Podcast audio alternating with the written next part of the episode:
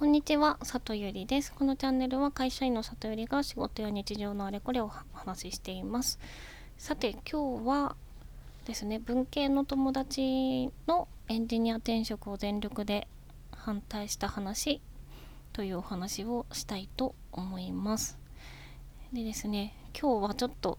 楽しい感じの内容ではないかもしれないんですけど、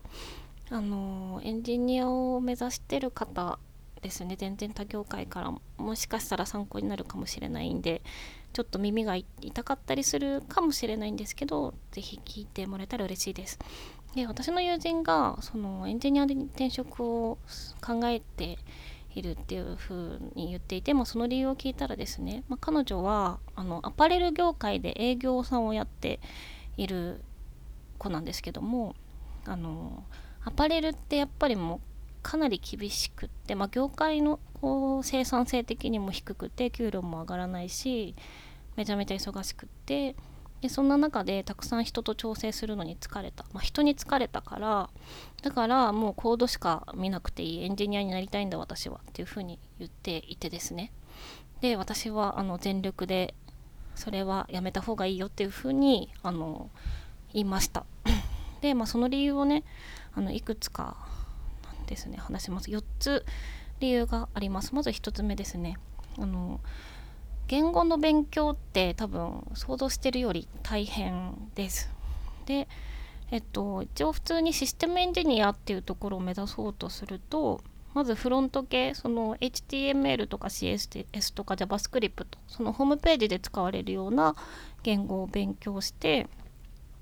でさらにサーバーサイドの言語っていうくくりになるんですけど Java とか C プラとか Go とか Ruby とか、えっと、裏側で動く言語も勉強してでさらにデータベース触れる言語ですね。SQL も勉強しないといけないしあとはクラウドの世の中になってるのである程度 AWS とか Azure とか、まあ、そういった類のことも勉強しなきゃいけない。なのでプログラミングができるようになるってあのねあの YouTube の広告とかでいっぱい言ってますけど1個じゃないんですね言語って。っていう、まあ、そもそもたくさん勉強しなきゃいけないっていうところと厄介なのがですねそいつらがあのどんどん進化していくんですよ。で私あの Java のエンジニアだったんですけどあの Java のエンジニアで頑張って取った資格があってで大体まあそういう言語の資格ってこのエディションのあのプロフェッショナルみたいな感じであの資格発行されるんですけど、まあ、そのエディションがどんどん進化していくので私の場合取った資格のそのエディションがあの34年後にはもう全然違うバージョンのあの書き方のこうがですねリリースされていてあのもう同じ書き方では使えないしその資格も持っててもあんまり意味ないみたいになっていました。なので実際もともとエンジニアだったのでそこの勉強の苦しみって結構あってしかも勉強したらしたでどんどん進化していっちゃうのでなんかこう海を泳いでも泳いでもたどり着かないみたいな 海岸にたどり着かないみたいな感覚になるんですよ。だからあのプログラミングが好きなら全然いいんですけどそのそういったこうことに興味を持てていないのであれば結構しんどいです勉強この期間だけ頑張って勉強すればいいってものじゃないので一生進化し続ける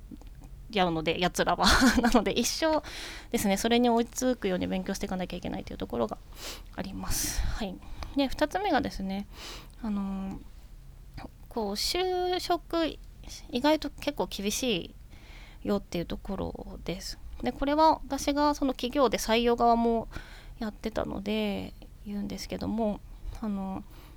ですねさっき言ったその言語っていろいろ資格で自分の実力証明はできるんですけど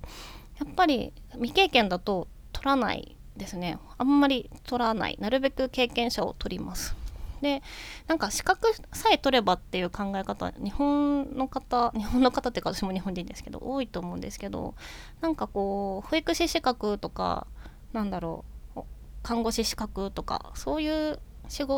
格とは違くてこう何て言うんですかねその資格さえ取ればその職業になれるよっていうものじゃないんですよねだからこうその言語で書けるっていうことは、まあ、証明されるのかもしれないですけどそれだけだと現場でやっていくには全然力が足りないんですね実は。で何を言ってるかっていうと例えばあのコーディングで言うとちょっと分かりづらいのであのシステムエンジニアってほぼ大工さんなのでこうものづくりに例えると例えばこの形の椅子を作ってねって言われたとします。で足4本ちゃんとその見た目もなんかその背中背もたれが四角い椅子ちゃんと作れました。としてもう裏見たら釘がぐっちゃぐちゃに打たれてたみたいな。で普通にちゃんとこうプロの歴の長い大工さんが使っ作った椅子だったら10年座れるのにその人が作った椅子だったらその半年で壊れちゃうみたいなことがあのエンジニア界でも起きるんですねシステム開発でも。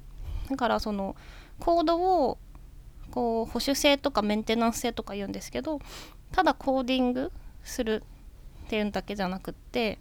綺麗に後で誰誰が見ても分かりやすく簡潔に書けるかみたいなことが全然変わってくるのでそれってやっぱり仕事で経験がないと厳しいっていうところがあります。あとはあのー、必ず結構多分一般の方が想像もつかないくらい一回コーディングしたらめちゃめちゃがっつりテストをしまくるんですね。あのいろんな人がいていろんなことを入力されたり触られたりするので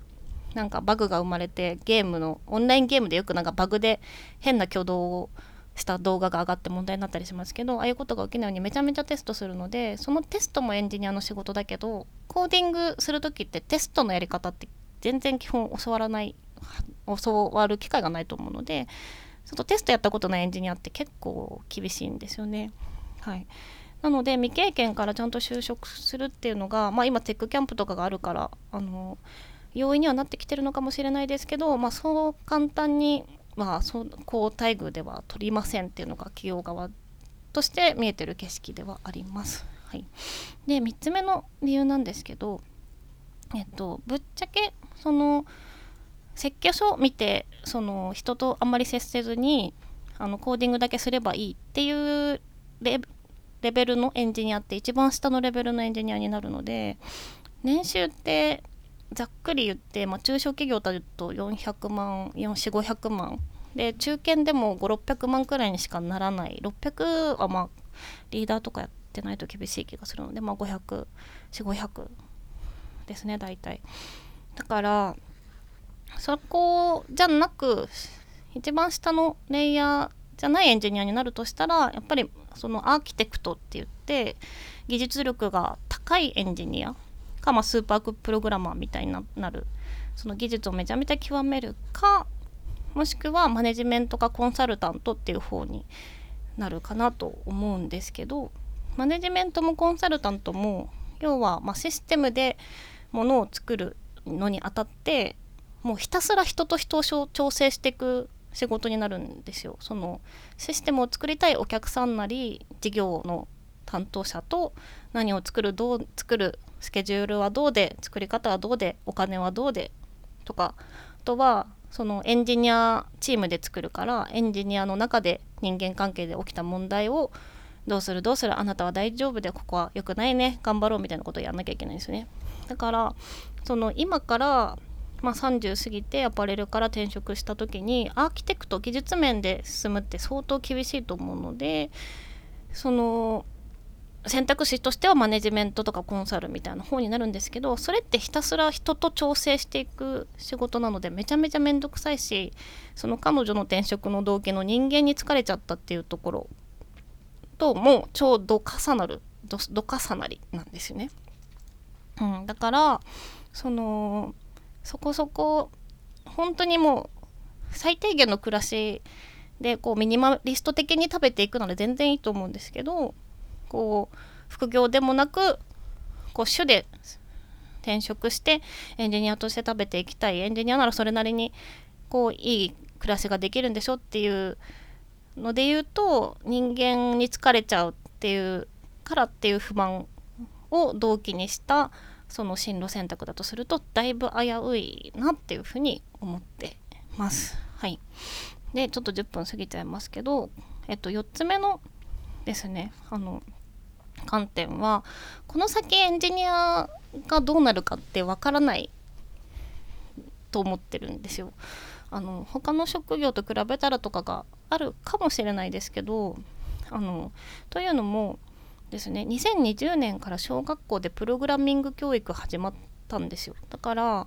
今こう全然バックグラウンドがない中で技術に飛び込んで勉強した知識とかを凌駕するもうちっちゃい頃から学んできて本当に興味を持ってエンジニアになった勢が一定世の中に生まれてきますよね。で今6歳の子が去年6歳の子が22歳で世の中に出てきたとして、まあ、1 5 6年でそういう層が出てくるからそのさっき言ったようなまあその下のレベルのエンジニアのままでいったらその下の世代に仕事を取られる時代がやってくるでしょうっていうのはもう見えてます。はい、であともう一個はあのはですね。多分全然今日本で今からエンジニアになる人はあんまり知らないと思うんですけどあのアジア圏のエンジニアってめちゃめちゃ優秀なんですね。かつめちゃめちゃ低単価です。労働賃金が低いから。でどのくらいこうギャップがあるかっていうと日本人雇うよりも半額で雇えてかつコーディングの速さは日本人の倍くらいです。